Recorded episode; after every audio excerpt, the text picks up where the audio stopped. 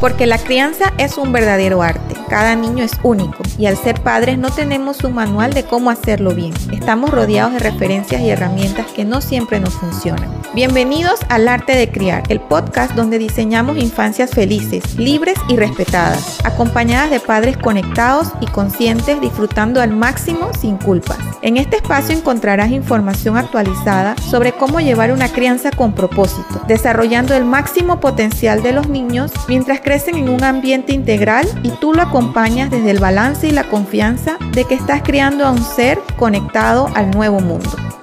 Hola y bienvenidos a un nuevo episodio del Arte de Criar. Hoy tengo el placer de compartir este espacio junto a Teacher Marianne, de Soy Tutora, con quien siempre es un gusto conversar.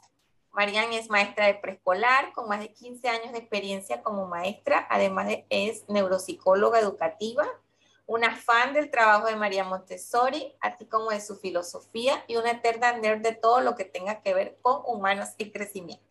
Actualmente trabaja de forma independiente acompañando a las familias en el proceso educativo de sus personas en crecimiento, como ella se refiere a los niños.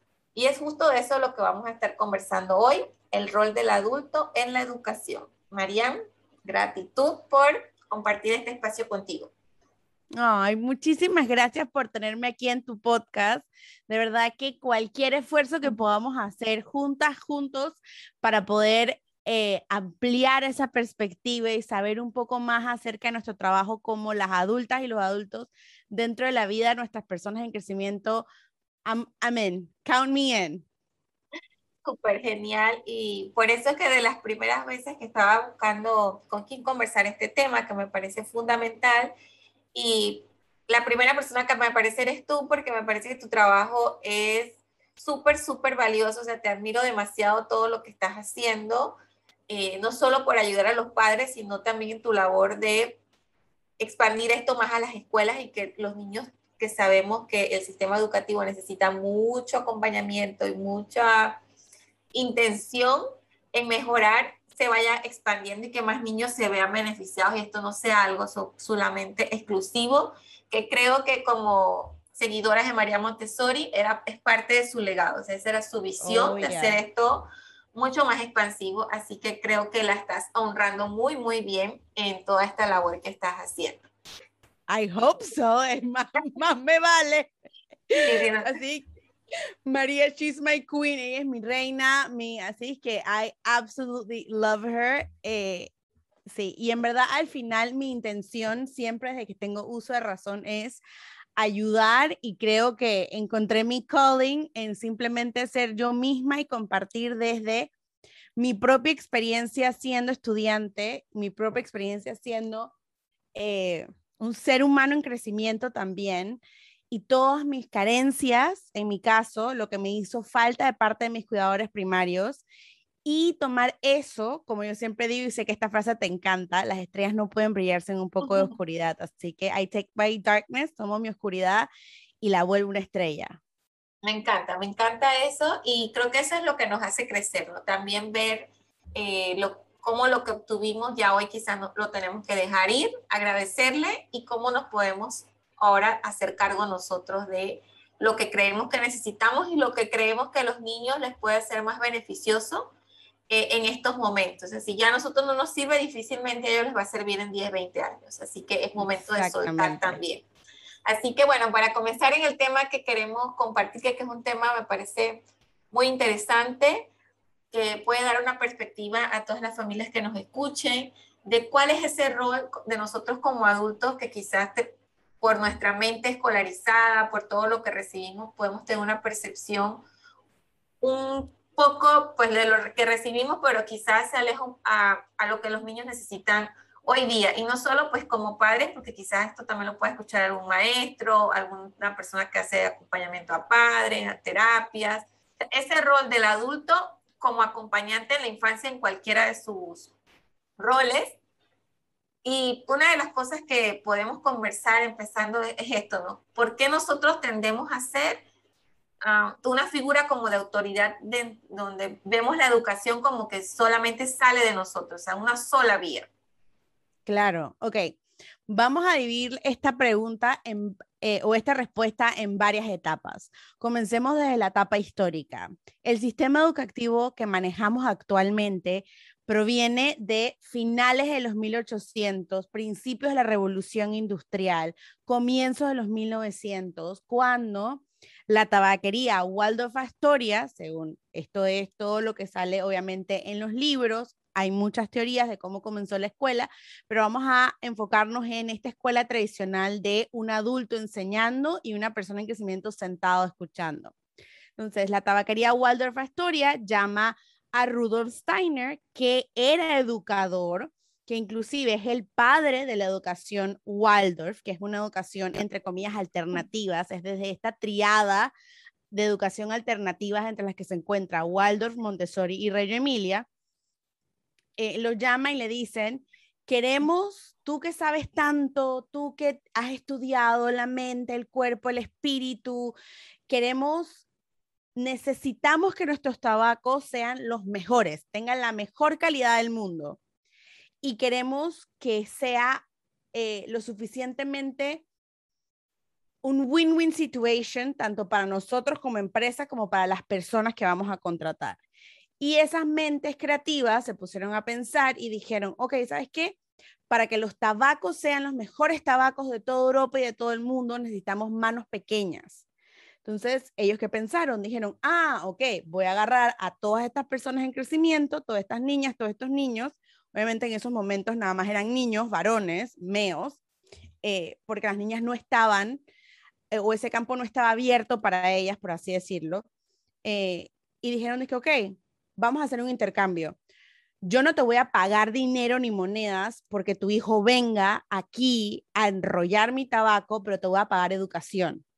Tu hijo va a salir de aquí con herramientas que puedo usar para el futuro. Y si bien es cierto, esta idea fue totalmente prolífica y es básicamente la base, el tatarabuelo de la educación tradicional moderna, funcionó en ese momento, hoy en día ya no funciona, porque entendemos que así como las personas en crecimiento crecen y pasan por etapas y pasamos de, la, de ser bebés a ser infantes, a ser toddlers, a ser adolescentes, a ser preadultos y a ser adultos, asimismo los cerebros van cambiando a través del tiempo.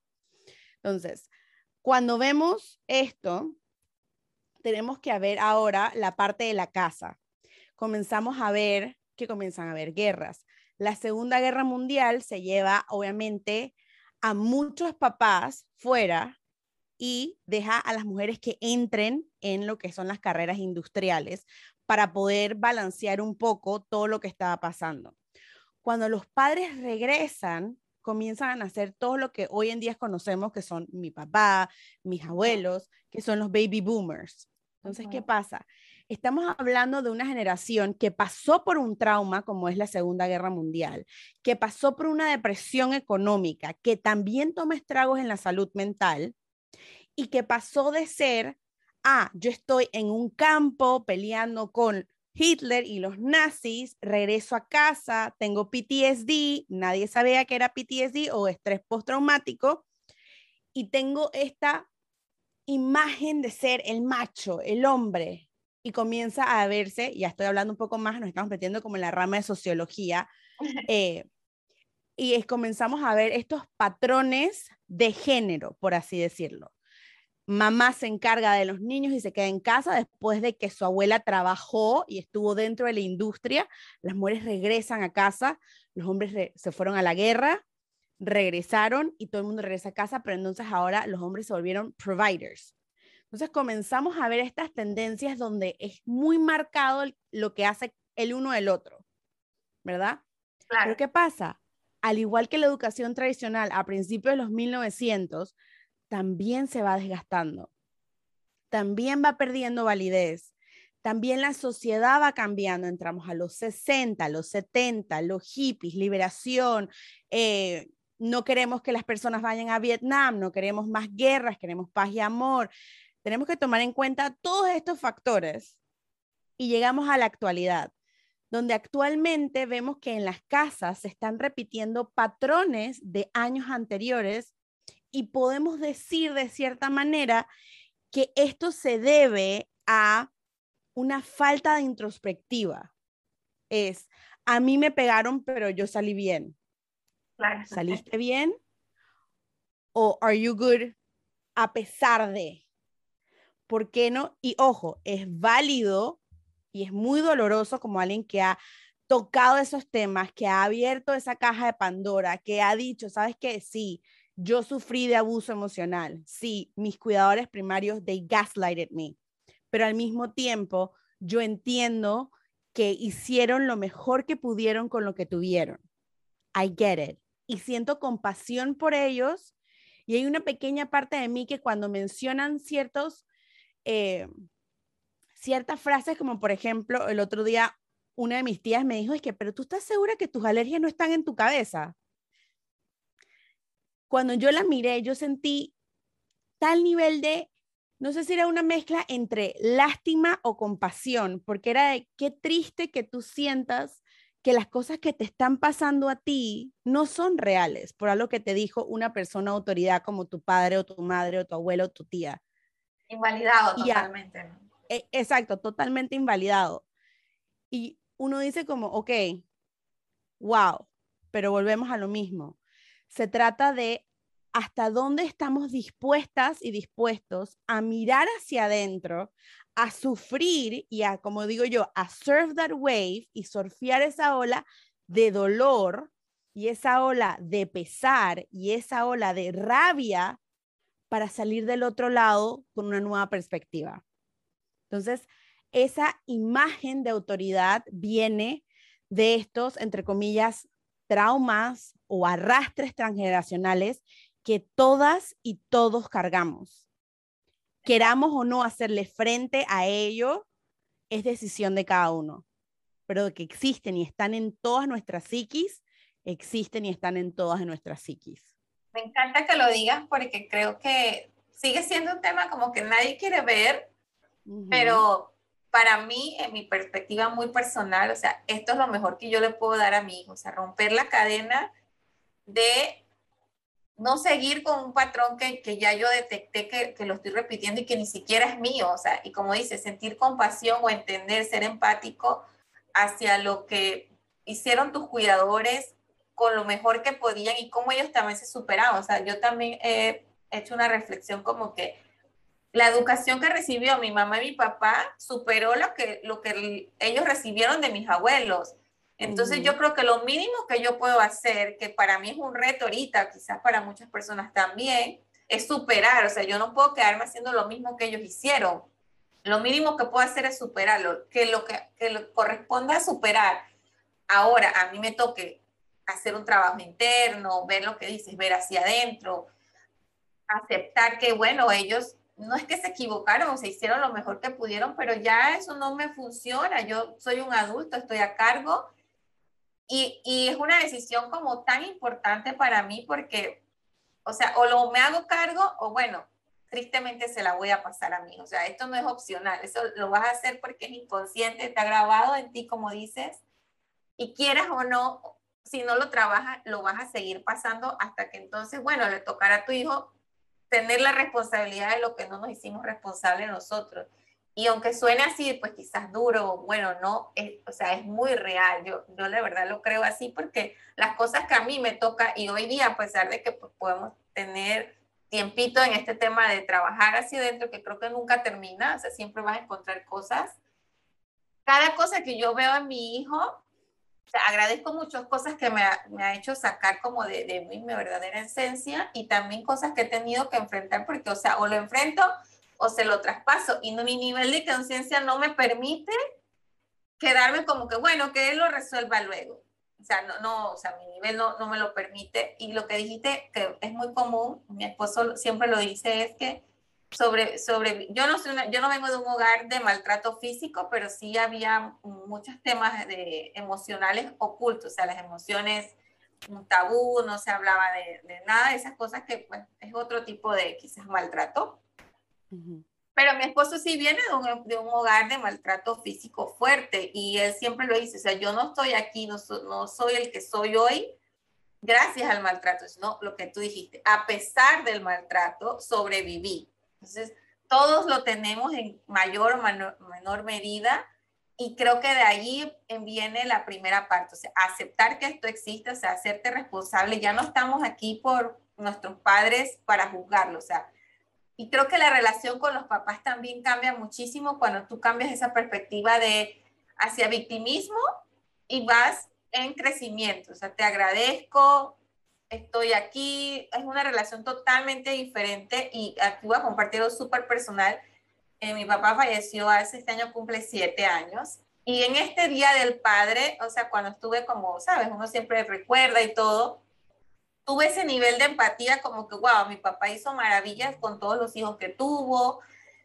Él no tuvo una figura paterna y fue un papá que nos sacó adelante a todos. Y, y tuve ese nivel de empatía que quizás en vida no lo pude ver, pero me sentí también de verlo como de otra perspectiva, ¿no? Bueno, todo lo que hizo a pesar de que no tenía un modelo de cómo es ser un papá. Y creo que esa es parte del crecimiento, o sea, ver a tus padres como lo, lo que hicieron, lo que les tocó vivir, cada uno tiene su historia, quizás hay muchas familias, ni siquiera somos conscientes de lo que ellos pudieron haber vivido, pero hoy nos toca a nosotros y creo que en este tema de la educación me encanta que lo, lo abramos con esto, ¿no? Nos toca a nosotros hacernos cargo. Ya pasó, somos adultos, tenemos 25, 35, 40 años y es nuestro momento de, poder escribir una nueva historia para nuestros hijos. O sea, eh, que nos vamos a equivocar, sí, esto no, tampoco queremos aquí idealizar que esto es la solución, pero al menos yo creo que nos vamos a ir con, con la sensación de que dimos lo mejor que pudimos y le mostraremos estas herramientas a nuestros hijos, que es lo que yo siempre digo. Le mostraré a mi hijo que existen las terapias y que lo que tenga que resolver, si estoy, lo acompañaré y si no, se lo voy a dejar para que lo pueda hacer por sí mismo. Exacto. Creo que algo muy importante que le puede beneficiar a cualquier persona que nos esté escuchando es esa parte de hacerse la víctima o la victimización no es más que tu niña o tu niño interno herido. cuando tú te diriges hacia tu niño interno herido y le preguntas, ¿qué es lo que estás sintiendo? ¿Qué es lo que te duele? ¿Qué es lo que no te gustó? Cuando tú haces ese contacto con ese con la versión más pura de ti mismo o de ti mismo, que es tu niño interno o tu niña interna, vas a encontrar muchas soluciones, vas a encontrar muchas respuestas a cualquier tipo de dolor que estés sintiendo. Y lo digo como alguien que siempre ha tenido a su niña interna a flor de piel, al punto que mi niña interna me salmó en mis 20. Y ahora yo en mis 30 le digo a mi niña interna, yo estoy aquí para ti yo estoy, yo te escucho, yo me voy a hacer cargo de ti. Ya no va a ser mi mamá, no va a ser mi papá, no va a ser mi tía, no va a ser mi tío, no va a ser ninguno de mis cuidadores primarios que nosotros soñábamos con que se hicieran cargo de nosotros. Ahora soy yo quien te va a cuidar. Yo soy la que te voy a proteger. Yo voy a sostener tu mano. Y es algo que a mí en mi caso me ha funcionado muchísimo dentro de mis terapias, esa conexión honesta y recíproca con mi niña interna, que creo que es clave en poder sanar y pasar la página. Me encanta, me encanta que, que traigas esto porque es, real, o sea, esto existe, no es, no es opcional, todos tenemos un niño por dentro. Y así como a veces que decimos, ah, bueno, sí, que está, digamos, jugando en el columpio porque sacó su niño interno, el niño interno también sale en momentos de emociones, en que de repente nuestros niveles de autoestima no están tan altos, o sea, en, todas esas, en todo nuestro comportamiento sale el niño interno y es el niño interno que has dicho, ¿no? La versión más pura porque ese niño interno es ese niño que creció en estos primeros años y que creo que es una de las razones por las que ambas nos mueve a hablar de la infancia y darle la prioridad porque tenemos que ir quitando ese pensamiento de que son chiquitos, que no saben nada y cambiar esa perspectiva. O sea, nuestro niño interno creció esperando eso y es nuestro, nuestro primer paso como un rol del adulto que acompaña un nuevo, una, una, nueva forma de educar o el proceso educativo o el proceso de crecimiento de los niños en la infancia, es romper esa cadena, sanar y pasar la página, como dices, conectar con ese niño interno, de hacerte cargo para que puedas tener como un, un, libro nuevo, o sea, tú puedes ahora hacerte cargo y que tu hijo, tratar de que ese niño interno de tu hijo crezca quizás un poco con unas bases más fuertes que las que nosotros tenemos. Siempre digo que a mí lo que me ha costado desaprender es lo que no me permite como dejar que entonces, bueno, mi hijo desaprenda cuando crezca, o sea, yo no puedo verlo así porque ah, yo sé lo que cuesta desaprender, si ya lo estoy viviendo y, es un proceso por el cual todos pasan y no todos estamos en el mismo nivel. Y creo que de eso se tienen que llevar de aquí. O sea, esto existe y creo que a cada quien le toca en su momento. O sea, nada más hay que tener como la apertura a que, bueno, este de repente estás siendo llamado, ábrete al momento y empieza a experimentar y, y ya podrás llegar al nivel más profundo de acuerdo a tu a lo que te llame, ¿no? Pero cada quien irá en su nivel el que quiera empezar, el que quiera avanzar, no termina. Siempre vamos a poder ir por más a medida que tú quieras y vas experimentando cómo te sientes más libre, cómo, porque no se trata de, bueno, sí, va a doler, eh, quizás vamos a sentir que estamos como en contra de nuestra familia o criticando, o sea, todo eso pasa de las fases que uno va a pasar, pero al final vas a llegar a sentirte más libre, vas a poder llegar a sentirte más seguro y todo eso va a beneficiar a tu hijo otra cosa que a veces yo también digo, si no lo quieres hacer tanto por ti, o sea, de repente si cambias la perspectiva y, piensas que esto beneficia a tu hijo, te puedes animar a dar ese primer paso y hacerlo Exacto. juntos. Exactamente. Y, bueno, o sea, volvemos a lo mismo. Y creo, y me encanta que regresemos al, al centro del meollo, que es, sea lo que sea que sientas que necesitas o la herramienta a la que puedas acudir dígase terapia, dígase ejercicio, dígase meditación, dígase eh, coaching, pero con una persona que tenga un background en psicología, que sepa de la mente, conversaciones inclusive con personas que, que te hagan hasta incómoda o incómodo, ese tipo de conversaciones donde tú abres una ventanita de vulnerabilidad o inclusive un libro de Brené Brown, hasta solamente un libro de Brené Brown, The Power un podcast, The Power of Vulnerability. Tan sencillo como la habilidad de abrir esa ventana de vulnerabilidad un poquito y decir, ok, ¿sabes qué? Yo no creo que lo necesito. Y aquí es una frase que encontré recientemente que me encanta, que es tus emociones son válidas, más tus reacciones a veces no lo son. Es el hecho de que, ok, abro la ventana y digo, mi ego dice, esto no es por mí, yo no soy esto. Esto, esto sabes que lo voy a hacer por mi persona en crecimiento. It's a start. My love, it's a start. Es un comienzo. Y sí, tú puedes comenzar tu proceso de sanación terapéutico, de mindfulness, como le quieran llamar, por, con la intención de brindarle un mejor, introduzca aquí lo que usted le quiera brindar un mejor que a quién. Y al final o en el centro siempre se va a tratar de ti y siempre vas a regresar a ese niño interno y siempre va, ese niño interno va a desaprender y ese niño interno te va a sacudir y ese niño interno te va a decir, this is what has happened, o sea, esto es lo que está pasando, esto es lo que estoy sintiendo. Y vuelvo y repito, surf your wave, surfeen su ola. Y esto me lo enseñó mi terapeuta. Mi hermano mayor murió hace 12 años más o menos y él era surfer. Entonces, poder tener conmigo esta herramienta y compartirla con ustedes, a mí es como si mi hermano todavía estuviera aquí, su esencia todavía estuviera aquí. Mi terapeuta me dijo, cuando tú estés sintiendo lo que sea que estés sintiendo, introduzca aquí la emoción que estés sintiendo.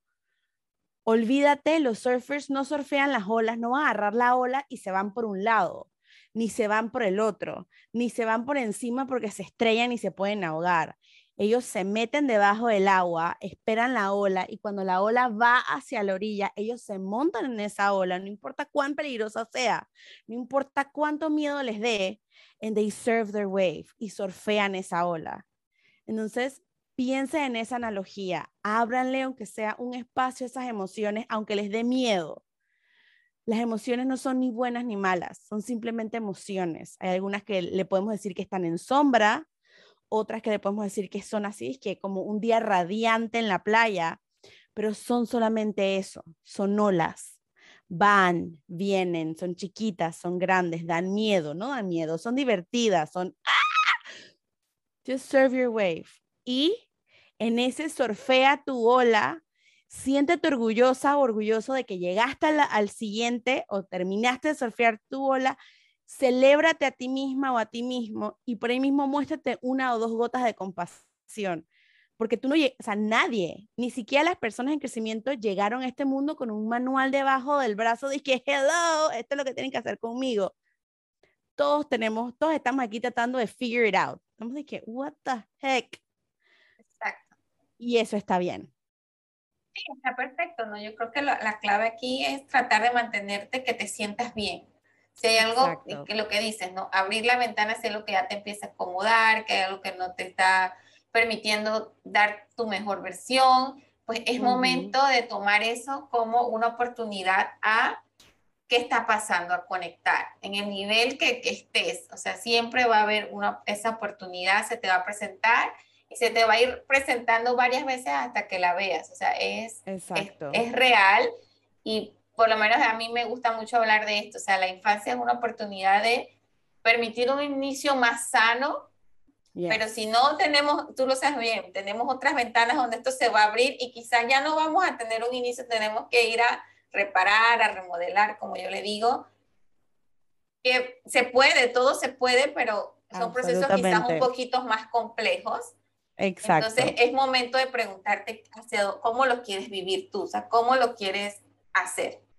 Entonces, siguiendo aquí un poquito con, con, este tema, ¿no? De nuestro, podemos resumir que nuestro, la primera fase de este rol como adulto, de entender cuál es nuestra misión en la educación con los niños, y no solamente yo creo que aquí estamos tocando la educación académica, o sea, es la educación del niño que tenemos a cargo en todo lo que está aprendiendo, emocional, intelectual, en la parte de relacionarse, de aceptarse a sí mismo.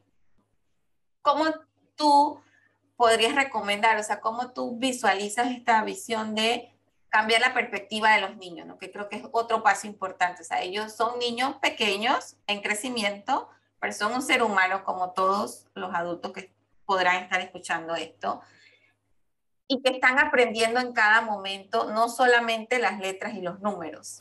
O sea, ¿cómo podemos ir cambiando? ¿Cuáles son tus mejores tips para cambiar esa perspectiva? Ok, primero que todo, creo que el primer tip es entender que todo ser humano es un ser biopsicosocial, como mencionaste.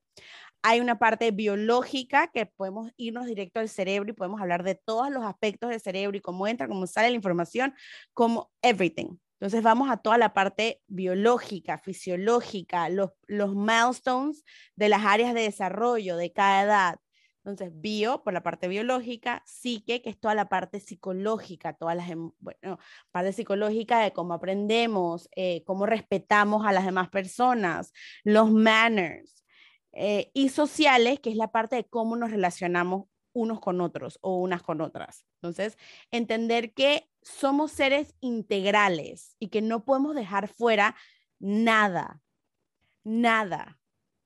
Hay siete áreas de desarrollo o cinco, vamos a ponerlo por piles, por sus siglas en inglés de physical, la parte física, y la parte física se divide en dos, está la motora gruesa y la motora fina.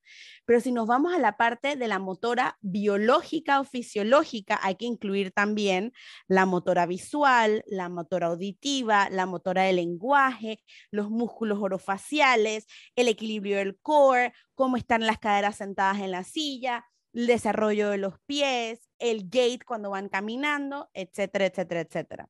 Vamos por la I, que es intelecto, todo el intelecto que yo lo resumo en cómo aprendemos.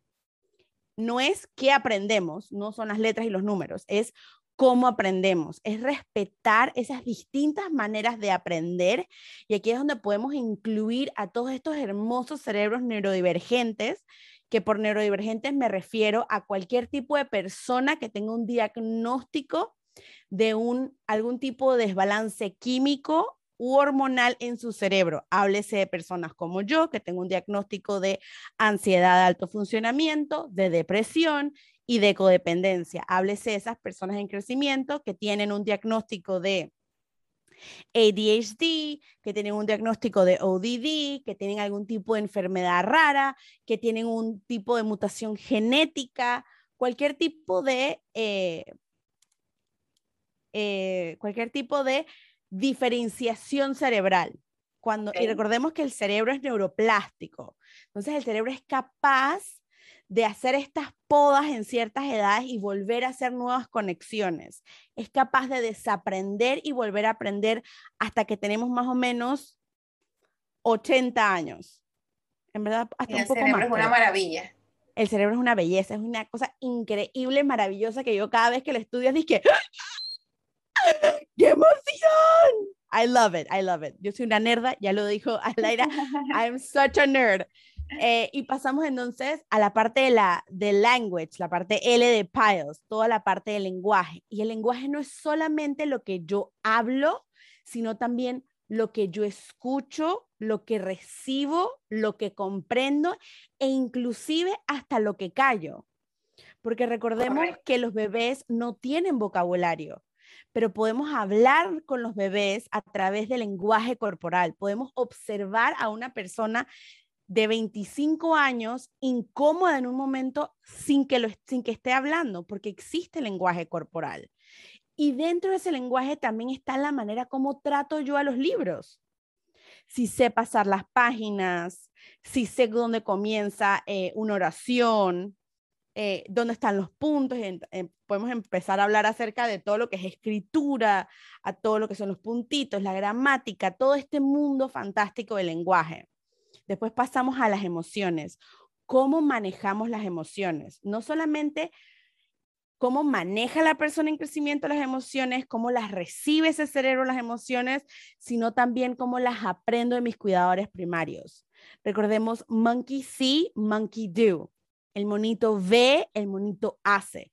El monito tú le puedes mandar una instrucción y ese monito va a decir, dije, ah, a menos, recordemos, Casi el 80% del aprendizaje durante la primera infancia, estamos hablando de las edades de 0 a 5 años, es a través de imitación y nuestras neuronas espejo. Las neuronas espejo son nuestras mejores amigas durante la primera infancia e inclusive después, pero tenemos que entender que ellas y ellos nos están mirando constantemente. Monkey see, monkey do. Y la parte social es cómo me integro con las personas alrededor mío.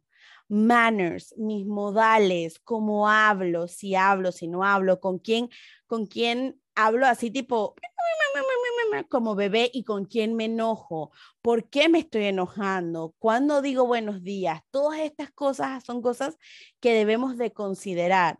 Y vuelvo y repito, nadie nació con ningún libro de manual de instrucciones debajo del árbol debajo del árbol, debajo de la, eh, del arm, del brazo. ¿Sí? Ahí está. están mis dos hemisferios cerebrales. Dije, espérate, ¿cómo quieres hablar? Eh, debajo del arm. Eh, así que varias gotas de compasión para todas y para todos. Y siempre recordar que no debemos ni asumir ni subestimar a nuestras personas en crecimiento. Ellas y ellos saben más de lo que uno piensa. Lo amo, lo amo eso que acabas de decir. Y creo que lo eh, complementado con lo que dijiste, ¿no? Ven y están observando todo, así lo que nosotros no, quizás no somos conscientes. Y yo creo que una cosa que a mí me ayudó mucho en mi proceso es, eh, o sea, entender esto a, primeros meses de mi hijo y empezar a, a, a ver lo que estaba presente, porque con los bebés pasa un poco más que pues normalmente estamos hablando como si el bebé no, no estuviera allí, supuestamente no entiende porque está muy pequeño. Entonces, creo que es algo que hay que ser muy intencional y empezar a, verlo, hay que educarse, hay que tener todo el tipo de información para poder cambiar la perspectiva, porque nosotros también nos, nos, nos veían así, o sea, fuimos, crecimos como que todos nos veían de, de forma inferior hasta que pues en, en, teoría te independizaste, ya pues trabajas, entonces ya quizás cambia un poco la perspectiva, ¿no? Pero creo que algo que podemos agregar ahí también, que siempre se lo recuerdo a cualquier tipo de persona con el que esté trabajando, sea maestra, dígase papá o mamá, nana, tío, tía, es que no es una frase completa. No es una frase completa. Y esto baja más allá de que recordemos que a los en esos terrible twos, que yo, by the way, los amo, esa es mi edad favorita. Eh, el no es una, primero que todo, los sonidos del no y el posicionamiento de la boca en el no es de los posicionamientos más fáciles, porque la O es el, estamos utilizando los mismos músculos que usamos cuando estamos tomando biberón, cuando tenemos un chupo, cuando estamos tomando bubi. Y la n, n, el n es súper fácil de sacar. Entonces recordemos también que ellas y ellos están experimentando los límites, están experimentando qué sale de su boca y qué reacción hace en esa persona adulto o adulta grande que está ahí viéndome pero no es una oración completa. Justamente ayer estaba en un cumpleaños y se me acerca la mamá y me dice, fulanita no quiere tomarse fotos conmigo. Y yo la miro y le digo, no es a complete sentence. No es una frase completa. Y me dice, pero teacher, es que yo quiero tomarme fotos con ella. Yo es que yo lo entiendo y sus emociones son total y completamente válidas.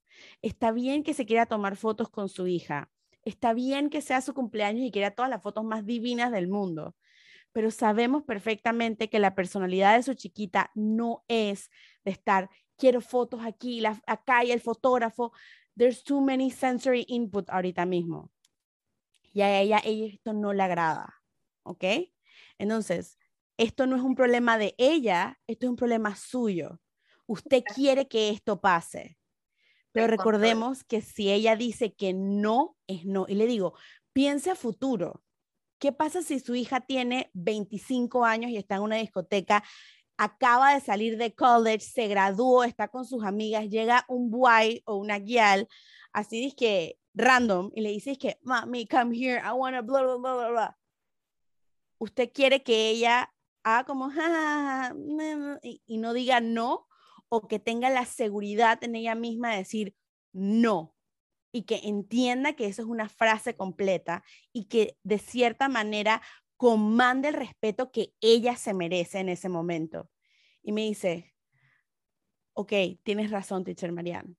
Y le digo, yo sé que ahora suena como un sacrificio, lo entiendo, pero piensa futuro todo el bien que le va a hacer a ella que usted, su madre biológica, acepte ese no como la frase completa que es. Me dice, pero yo quiero fotos. Y yo dije, tómese las candid, así, que ella no se dé cuenta de lejitos. Esas son las mejores fotos, las fotos esas que, que no son posadas, que son de esas intenciones que uno capta la esencia de esa persona en crecimiento. Intente tomarle fotos así. Me dice, ok. Y esta mañana me dice, teacher Marian, mira todas las fotos lindas que agarré de, de mi fulanita. Sé que es un sacrificio, sé que es difícil, es totalmente válido, pero ustedes pueden hacerlo. Sí, y es hermoso. ¿Right? Es hermoso, o sea, yo lo amo. Yo lo amo porque, o sea, cuando o sea, toca respetar, y justo hoy también tengo una conversación con, con otras mamás, de, bueno, pero ¿qué pasa si yo le valido el que no quiere compartir y los demás eh, no están de acuerdo? bueno, es un balance, o sea, de quién quieres, a quién quieres poner tu foco, a tu hijo o a un extraño que no es tu deber hacerte cargo de sus emociones. Exactly. Es duro, sí, o sea que yo sé que es duro, o sea, yo lo he vivido personalmente, pero a mí lo que me, me llena es, o sea, es mi hijo, yo, ¿a, a quién le voy a poner mi atención? ¿Qué le estoy enseñando yo con respetarle que diga que no? Que le puedo modelar, que puedo quizás intentar explicarle, pero si dice que no, es no, y es no, no quiero saludar a mi abuela, o no la salude. No quiero ir con papá, no, quiero ir con, mamá. ¿Sabes? Hay no que de repente pueden ser retadores para uno y, viene mucho del tema del control y, y, por, y yo creo que esta es la explicación de por qué empezamos esta conversación hablando del niño interior, porque ese no dice mucho más de nosotros que de los niños y hay que conectar con... Exacto.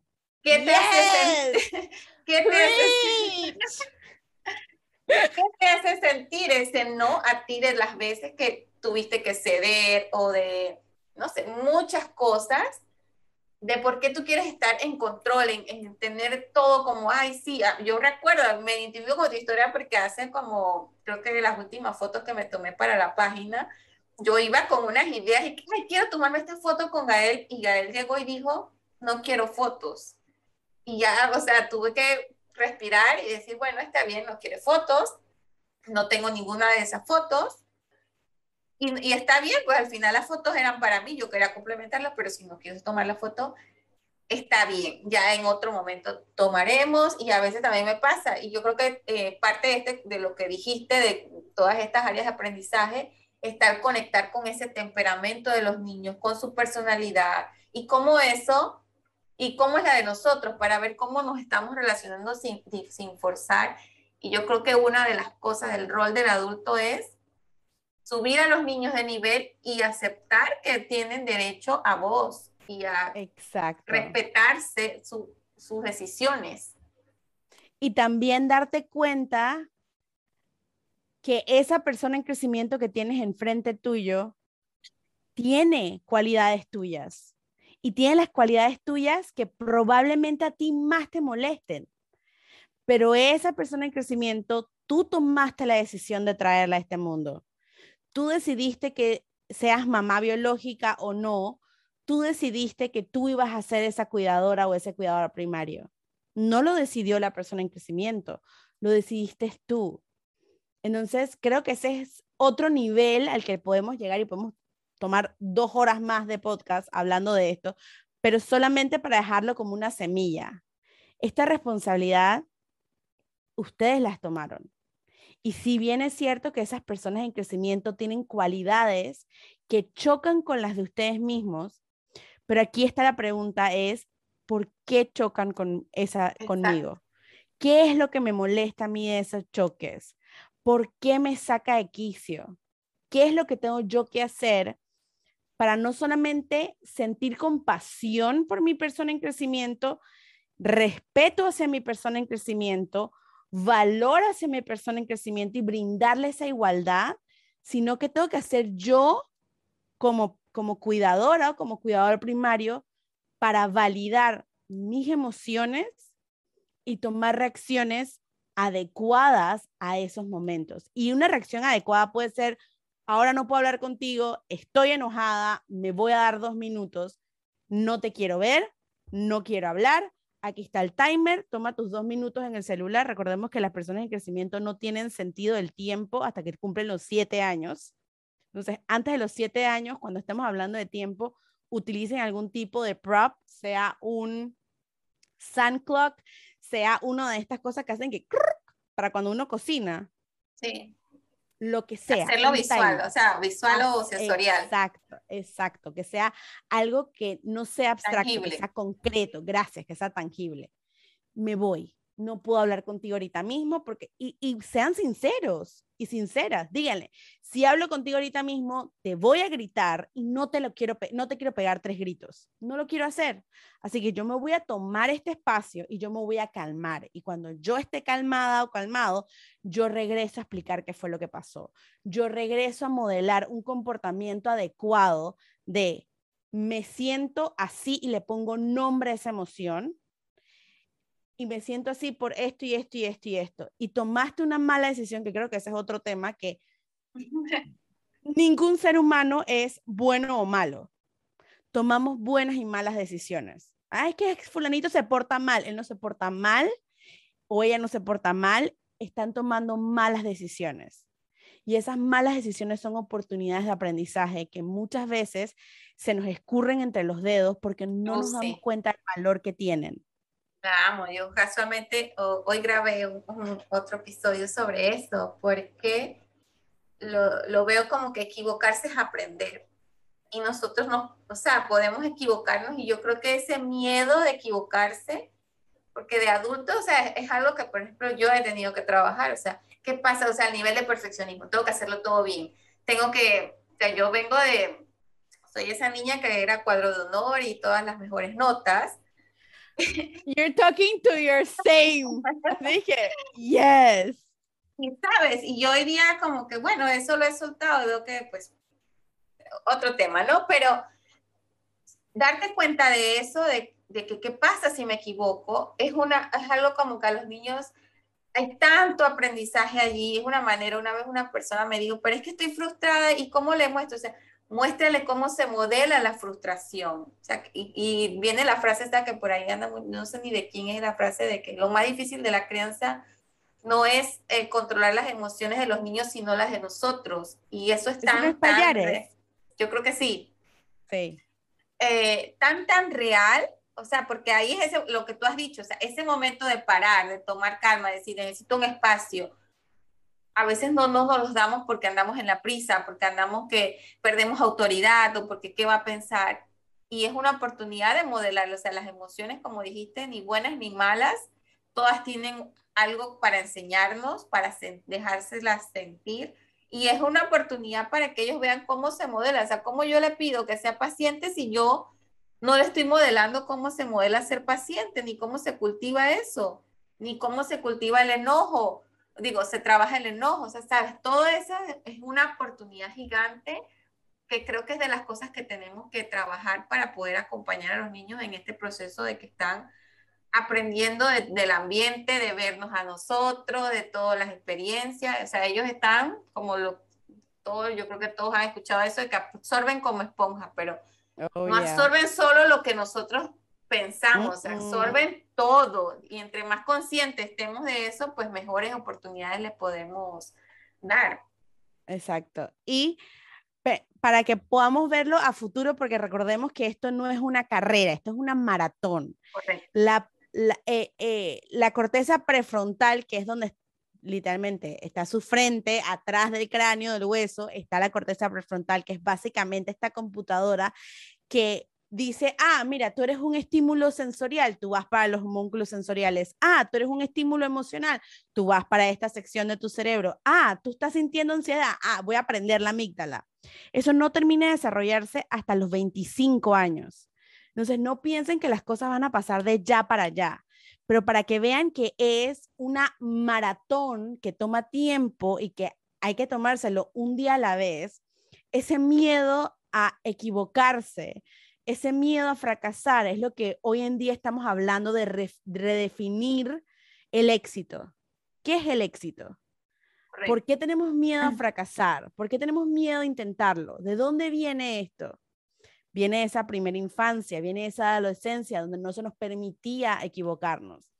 Y por el otro lado están estos miedos de perder autoridad. Y yo lo puedo decir como una persona que ha estado tanto en salones de clase como en relaciones one-on-one con personas en crecimiento en cuanto a su estudio.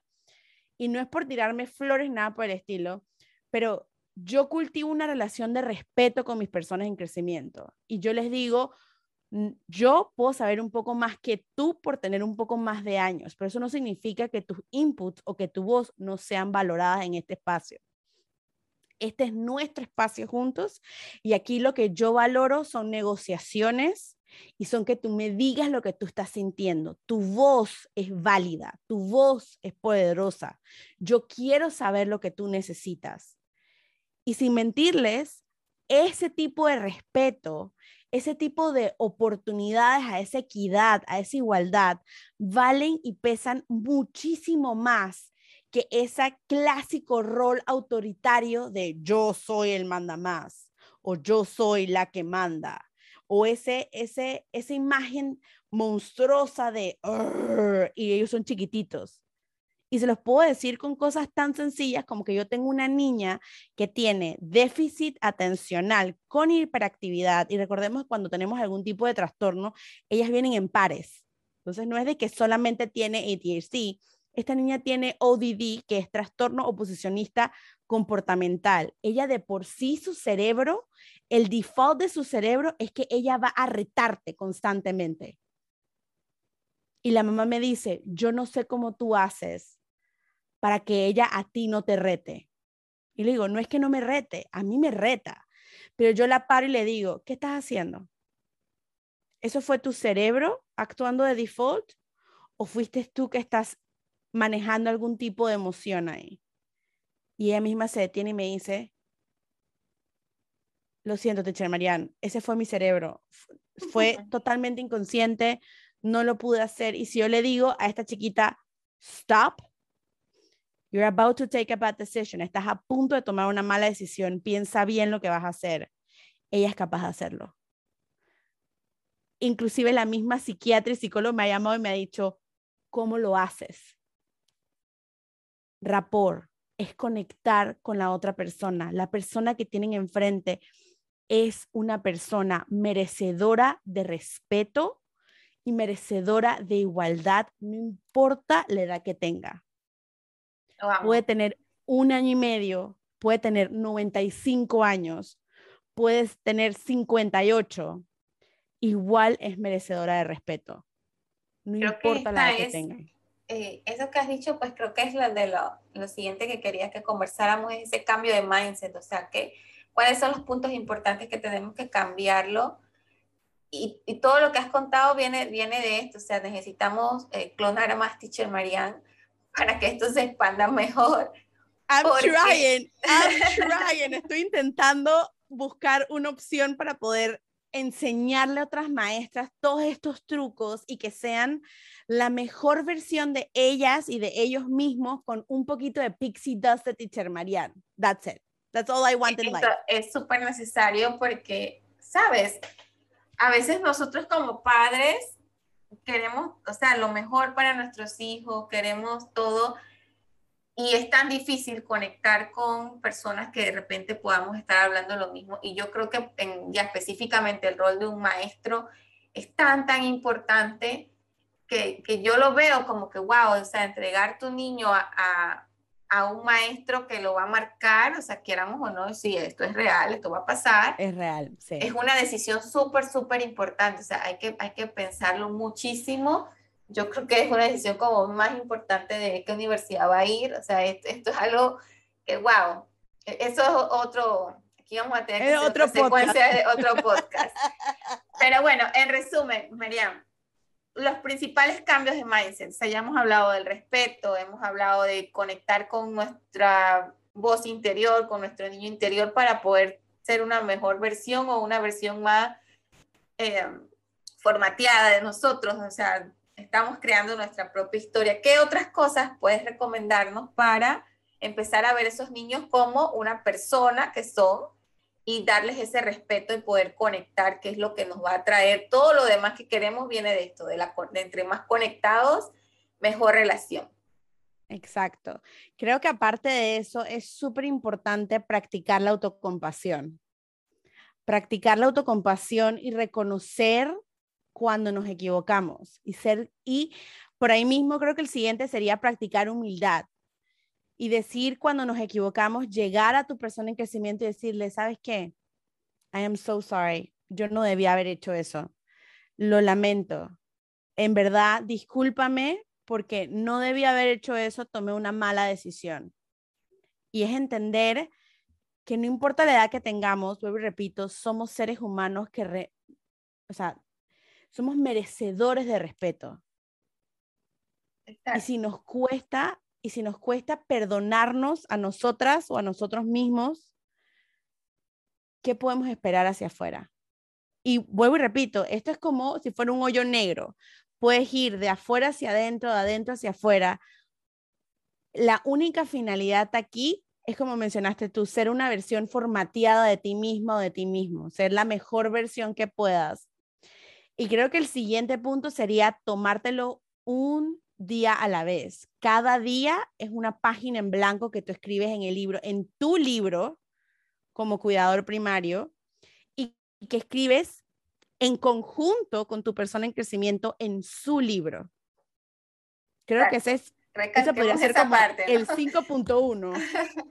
Recalquemos esa parte. Estás haciendo dos cosas que yo creo que es, es, esto que has dicho, o lo voy a resaltar muchísimo porque aquí está la clave de por qué tenemos que poner el foco en la infancia. O sea, no estás haciendo solo lo tuyo, o sea, estás influyendo en lo que se está escribiendo en la historia de tu hijo, quieras o no. Entonces, ya, ¿qué es lo que quieres contribuir a escribir allí? Exacto. Y no es que eres el editor, o sea, no eres ni la editora ni el editor, tú no vas a decir qué va y qué no va, no. Tú eres un coautor. Y el nombre de ella o de él va primero y después viene el tuyo. Y creo que regresamos al punto cuatro, que es el de practicar autocompasión. Y después al punto cinco, que es el de practicar humildad. Y darte cuenta que tu trabajo aquí es ser un cuidador, es ser un guía. Tú decidiste traer a esta nueva alma a la tierra. Practica humildad, practica autocompasión. Sí, no hay ningún manual, pero tómatelo un día a la vez. Hoy, mañana en la mañana, tienes una nueva oportunidad de escribir en tu libro y de ser la coautora o el coautor del libro de tu persona en crecimiento. Y tómatelo un día a la vez. Hay días buenos, hay días malos, hay días que los quieres ahorcar y hay días que los quieres literalmente bañar en caramelo porque te los quieres comer de la delicia de persona que son ese día. Pero mismo acepta todos esos días con humildad, acepta todos esos días con autocompasión y acepta todos esos días porque, como muchas mamás dicen, los días son largos, pero los años son cortos. Y creo que y ojo, yo no soy una madre biológica de, como yo les digo, las larvas humanas, pero como alguien que ha estado más de 15 años en la industria o dentro del medio educativo, yo tengo alumnos que tienen 21 años, que los agarré en primer grado y hoy tienen 21 años y yo lo miro y digo que, what the hell, ¿qué pasó? Pero todavía hoy me dicen, teacher Marian, yo tengo tu voz en mi cabeza diciéndome que yo sí puedo. Y eso es lo que creo que todas y todos que tratemos con personas en crecimiento queremos. Queremos ser esa voz de ese monólogo interno positivo, de ese monólogo interno que le diga a esa persona en crecimiento cuando está, cuando tiene 21 y está a punto de tomar el SAT para irse a college afuera o el, el examen de admisión de la universidad o está aplicando a su primer trabajo, esa voz que le dice, en su monólogo interno, you can do this, tú puedes hacer esto, esto es una buena decisión, confía en ti misma o en ti mismo. Creo que ese es como el goal de toda persona que trata con otros seres humanos. Sí, me encanta y yo creo que yo solamente agregaría todo lo que has dicho, que el amor es incondicional. Es tener eso muy presente porque a veces como dices, hay días malos, pero yo lo puedo amar aún en los días malos. puedo, No tengo por qué condicionar el amor en, en, días retadores que estoy más cansada y viene de, de nuevo, al inicio, viene de cuánto yo me amo a mí, de cuánto yo me acepto, de cuánto amor yo me puedo dar para poder entender. Y, o sea, cuando uno está vibrando en esto del amor, que no es que tienes que ser, o sea, paz y amor todo el día, o sea, puedes sentir todas tus emociones, pero... Claro, eres un ser humano, hello, tenemos todo un arco iris y un espectro de emociones enorme y a veces difíciles de manejar porque no tenemos ni la menor idea, pero me encanta que hayas dicho que el amor es incondicional, es incondicional. Es, básico entender, o sea, amor y respeto, con esas dos, o sea, nos vamos lejísimos, o sea, ya lo demás complementa, pero esto es, es, lo fundamental, o sea, eso te va a ayudar, si tú amas y respetas, te va a ayudar a verlo pues como un ser humano, te va a ayudar a poder empatizar, a poder hablarle, explicarle, a poder poner tus límites, que creo que también es importante que, que, lo pongamos en este, en, este, en este tema, de que, o sea, amar, respetar y los límites son parte, o sea, los niños necesitan límites, ya lo comentaste al principio de que ellos lo están probando. Y esto es un acto de amor, o sea, dejarlo que se desborden haciendo lo que quieran, eso no es, eso es ser eh, negligente, o sea, eso no es amar. Exacto, eso es irte al otro extremo. Entonces es, y yo sé que el balance es difícil, en I get it, pero toma tiempo, es como ir al gimnasio, tú quieres crecer la pompa y ser una Kardashian, vaya al gimnasio todos los días y haga, haga 400, 4000 squats todos los días, porque ese es el goal que tú tienes. Tú quieres ser una Kardashian y tener la nalga como una Kardashian, vaya al gimnasio y haga sus 4000 squats, pero se trata de eso, de ir todos los días y practicarlo todos los días. Es un músculo. La paciencia, el, la virtud de poder sentir este respeto, ese, ese self-love, esa autocompasión, esa autohumildad, es un músculo. Se trabaja todos los días. Y yo creo que eso se traduce al rol del adulto. O sea, ese es tu rol, es tu responsabilidad. Es la decisión que tomamos de traer un niño. Y yo creo que para cerrar, a veces yo me pongo a ver, nueve meses que esperamos con tanta ilusión y a mí en realidad, o sea, una de las cosas que me motiva a hacer todo esto y el tiempo de invertir todo esto en este mensaje es que no me parece lógico que pasemos nueve meses con una gran ilusión para luego pasar seis años, diez años, como desde, no sé si sufrimiento es la palabra, pero creo que se percibe lo que quiero decir, ¿no sabes? Como que desde la duda, desde la inseguridad, de que, ay, bueno, y que ahora no duermo, y que cuando vas, o sea, estamos para vivir un día a la vez, pero ese día a la vez tú puedes decidir cómo lo quieres vivir y cómo quieres influir en cómo lo vive tu hijo, que es tu responsabilidad. Exacto. Que eso es algo que yo, yo he hablado con tantos, yo los llamo pre-parents, que son parejas millennials de mis edades, eh, que me dicen, yo quiero ser mejor, pero yo quiero saber también qué consejo me das. Si yo dije, léete estos libros de psicología infantil, léete estos libros de parenting, léete estos libros de vulnerabilidad, más allá de eh, What to Expect When You're Expecting, que es el clásico libro de embarazadas, lee acerca del cerebro, lee acerca del desarrollo de los niños. Prepárate y busca cómo encontrar esa voz interna, encontrar esa intuición que es tu niña o tu niño interno y comienza a confiar. You know what you're doing. Tú tomaste la decisión de traer a esta persona en crecimiento al mundo. Tú dijiste en lo que sea que creas, Dios, Buda, o sea, whatever you, you believe in, cualquier que sea tu sistema de creencia, tú dijiste, yo quiero hacer esto, yo deseo que tú me des una de tus almas y yo quiero ser la portadora de esta alma, yo quiero ser el portal de esta alma a este planeta físico humano. entonces, así es, es nuestra responsabilidad. Es su responsabilidad y siento que eso es algo que yo trabajo mucho con los pre-parents, es estás lista o listo para entender que esto, ese cerebro toma 25 años. Eso no es de ya para allá. Las letras, los colores, los números van a llegar eventualmente.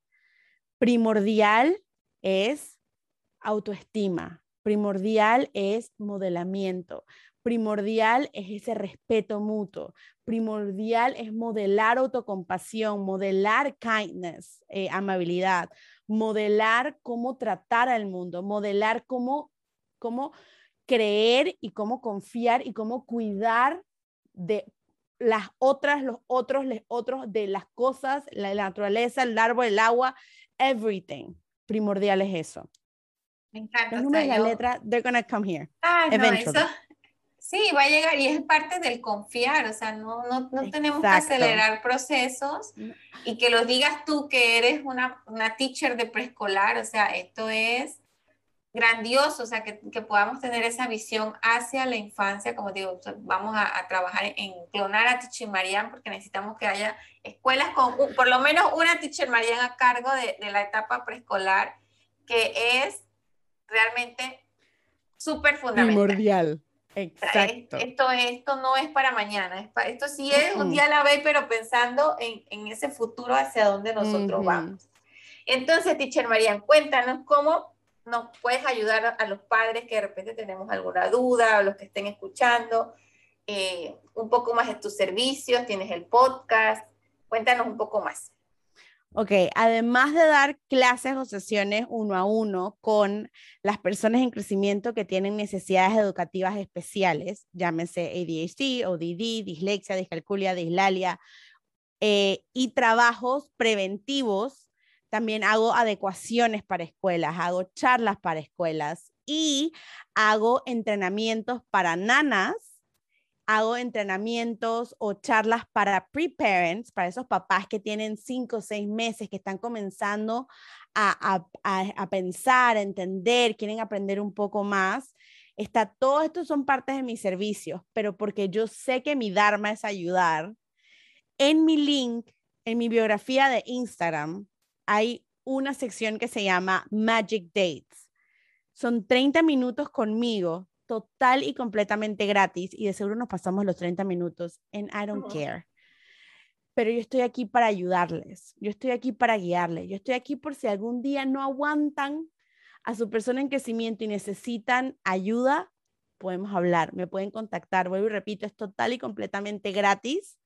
Y si necesitan alguno de mis servicios, con muchísimo gusto se los ofrezco entre creación de horarios, eh, eh, Inspire Montessori Spaces o espacios inspirados en Montessori. Podemos hablar acerca de si me quieren llevar a su escuela. Yo tengo un abanico de infinito de eh, servicios para todas y para todos, pero aprovechen que tengo 30 minutos para ustedes total y completamente gratis para ayudarles. Y obviamente tienen muchísima información en el podcast. Entonces, con este episodio también voy a dejar los links para que te puedan seguir y puedan, eh, voy a dejar el link directo de, esta asesoría que es maravillosa. Y pues nada, agradecerte, Mariam, este tiempo de conversación, comprometerte aquí también a que vamos a hacer algún otro para otros temas en los que estuvimos cubriendo, ahí nos ponemos de acuerdo. Gracias, gracias, gracias por tu tiempo, por esa mirada de la infancia, por ese compromiso hacia darle voz a los niños, a darle presencia y a que los padres puedan disfrutar mejor esta etapa con asumiendo la responsabilidad que es acompañar eh, a los niños en, esta, en estos primeros años. Así que de verdad te agradezco muchísimo. Te reitero que siempre es un gusto para mí conversar contigo. Y pues nada, gracias también a todos los que han escuchado este episodio de Marian para que te despidas. Y pues nos vemos en el próximo. No, muchísimas gracias. Ha sido un placer. Literalmente que este es de mis temas favoritos, forever and ever and ever. Y nuevamente e igualmente ha sido, así es que amazing estar aquí contigo en tu podcast. Igual gracias por estar tú en el mío, que pronto va a salir, esperemos. Eh, y definitivamente podemos hablar múltiples, múltiples, múltiples podcasts acerca de todo el tema de la infancia. Y una vez más, thank you, thank you, thank you, thank you so much. I am incredibly grateful. Estoy súper agradecida. Y a todas y todos que nos escuchan, estamos aquí para ustedes. Perfecto. Muchísimas gracias a ti. Gracias a todos por ser parte y nos vemos en el próximo episodio.